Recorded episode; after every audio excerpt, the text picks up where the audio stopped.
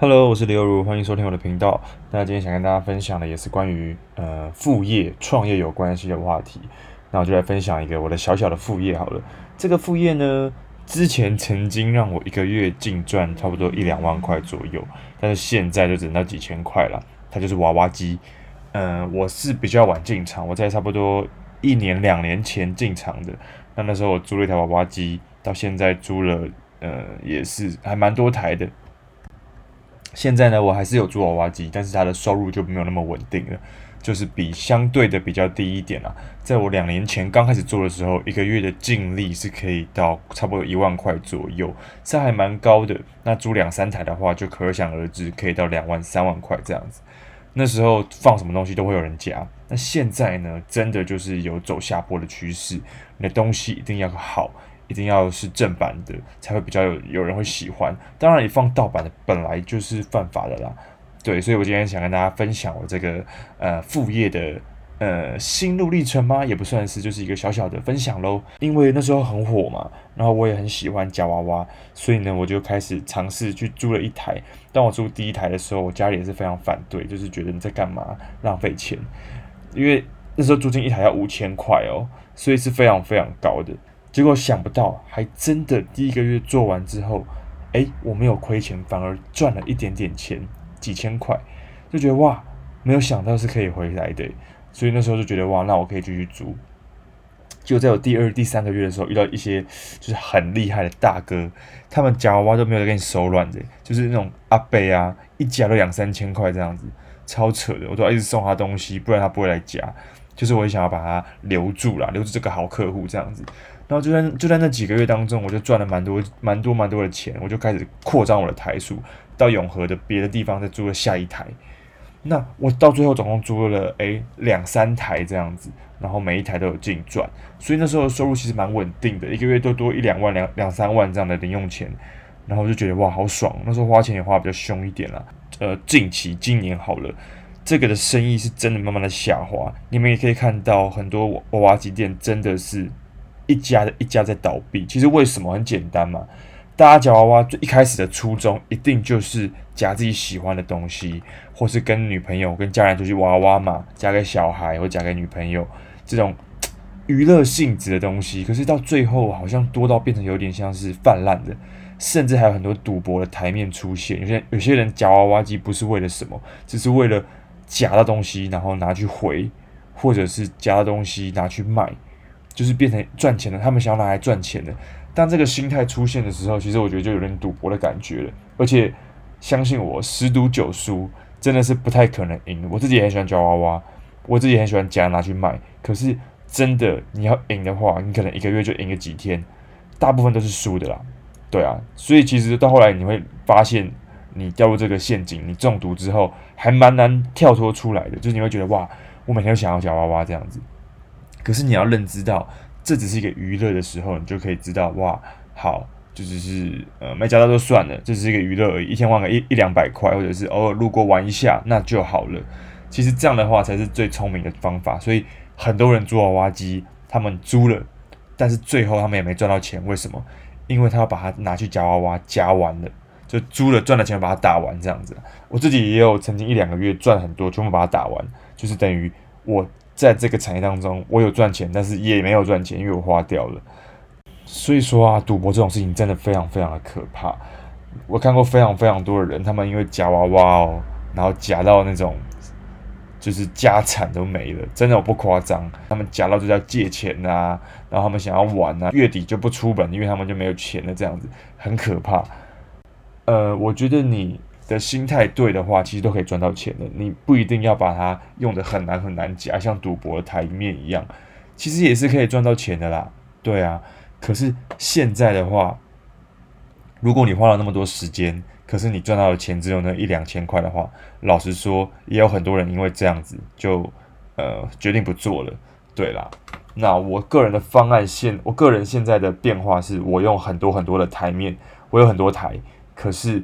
我每一台赚的钱都没有很多，就是呃堆出来，就是比如说以量啊，就是就是积沙成塔的概念啦，我就用数量来取胜这样子。这是我现在目前的方案。可是我还是要继续在尝试这个，因为我觉得好的东西一定会留下来。夹娃娃机在呃我小时候其实就有了，所以它其实不会没落的。只是现在真的太多了，多到有点可怕，而且很多很多的台主啊，很多很多的。呃，夹克啊，他们也都不怀好意，有些是比较黑心的台主啊，有些是比较呃不好的夹克啊。其实这个产业就是有这样的人，然后互相去炒作价格啊等等的，到最后啊，其实已经有点变得，我觉得变质了啦。当你保有这个初衷的时候，就是我想要夹我喜欢的东西，然后不会过量的去玩的时候，你调配好这个心态之后，其实两边都是可以和平相处的啦。对啊，让我们来分析一下夹娃娃机的好处好了，它就是让你非常的自由，你可以在你上班的时候也有被动的收入，真的非常非常的好啦。那现在的话，可能要多花点心思在你去摆台面、调整台机台的时候，多花点心思才可以赚到钱。可是以前的话，其实真的就是无时无刻都帮你赚进更多的收入，所以它的优点在于它非常的自由，你不用花。你不用无时无刻都待在那边，你就可以在家就可以赚钱了，这是它的优势啦。那它的缺点就是它很吃地点，跟很吃客老客户啦。如果你有养到老客户的话，那你就真的是要好好的把它留下来。然后地点也非常重要，有时候在一些小巷子里面或是不起眼的地方的时候，老实讲，你说你真的会去吗？你自己都不会去的，对不对？所以它真的是需要在好的地点，可是好的地点的价格就比较高一点，租金就会相对的高一点啦。像我自己找的店家都是在四千五到五千之之间的租金，我才会租。可是贵，可是他的人是很多的。那还有一个缺点是，就是你会因为租夹娃娃机而想要去夹娃娃，然后就把钱花了很多很多。这个钱其实不见得非常非常快哦，不要小看它的实力，它真的会让你。一天可能就不见个一两千，很容易哦。所以，呃，当你要做这个行业的时候，我觉得啦，自制力要非常非常强。像我自己非常不够，有时候时不时跑去夹一些自己喜欢的公仔，因为我很喜欢看漫画嘛。所以什么《鬼灭之刃》啊，什么都我就很喜欢，所以自己去夹，然后夹到最后就夹不到，要花一些钱这样子。所以，自制力这点真的非常重要。我相信有些人一定是自制力非常非常强大，所以我觉得啦。如果你觉得你 OK 的话，你也可以来试试看。然后你只要不懂的话，就可以问问一些前辈或者是场主，都可以，他们都会教你啦。然后你就可以尝试看看有自己的小天地。呃，心态也要对啦。现在要做的话，会建议说你不要把它变成一个你赚钱的工具，要把它当做一个就是呃自己的小天地，然后不会亏钱，但是可以赚一些零用钱的概念。这样的话，我觉得你就可以做得很快乐。可是，如果你是想要赚大钱的话，那我会觉得比较难一点。这个心态要调整一下。那一路以来到现在呢，我做娃娃机，我还没有真的在一个月当中亏过钱。可是我有，我有就是曾经基本上做白工啦，没赚也没赔。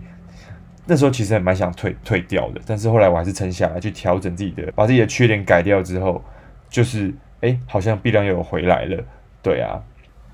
所以啊，如果你问我今年还适不适合做夹娃娃机的话，我会跟你说：如果你找好地点了，如果你自制力够强了，如果你知道你要放什么商品了，如果你真的喜欢这个行业的话，那你真的可以做，它一定是可以赚钱的。因为这个东西其实二十年前就已经存在，甚至更早以前就已经存在了，所以根本就不用害怕它消失。它会消失，但是你要选择的店面是你要知道它会不会消失，因为，嗯、好的店面一定会留下来，里面东西口碑好，东西是正版的，都是舒服的环境，那它就不至于会倒闭。除非它就是那种很脏啊，然后里面里面都很臭啊，东西都很脏很烂啊，那你也不会想要去加入他们的行列。所以我觉得找对地点，然后呃有热忱，其实就可以做这个行业了，非常简单，非常容易入门。你只要准备你要放的东西，跟你只要准备租金五千块左右就可以了。然后有些人可能会好奇说，里面要放什么比较好？我个人会建议放一些杂物，包包类的啊，或者是一些三 C 类的喇叭啊什么的，那都买得到啦。你可以去收，一定买得到。然后公仔啊，或是正版的娃娃、鬼灭之刃的商品啊，跟着潮流走嘛。现在流行什么，你就放什么东西，那就对了。还是要用心一点啊。然后就会像小朋友他们也喜欢鬼灭之刃啊，但是我觉得你要摸得起你的良心啊，就是你的保夹金额可能就不要设太高。因为太高的话，可能就是也不是每个人都负担得起啊。然后当然难度一定要调，不要太简单嘛，简单会亏嘛。可是太难的话，老实讲也有点让人玩不下去。这个要抓到一个平衡点，给他自己去调整的。对，所以说啊，夹娃娃机对我来说算是我生活当中一小部分了。它是可以让我赚点零用钱，然后我也蛮喜欢的一个小天地的概念。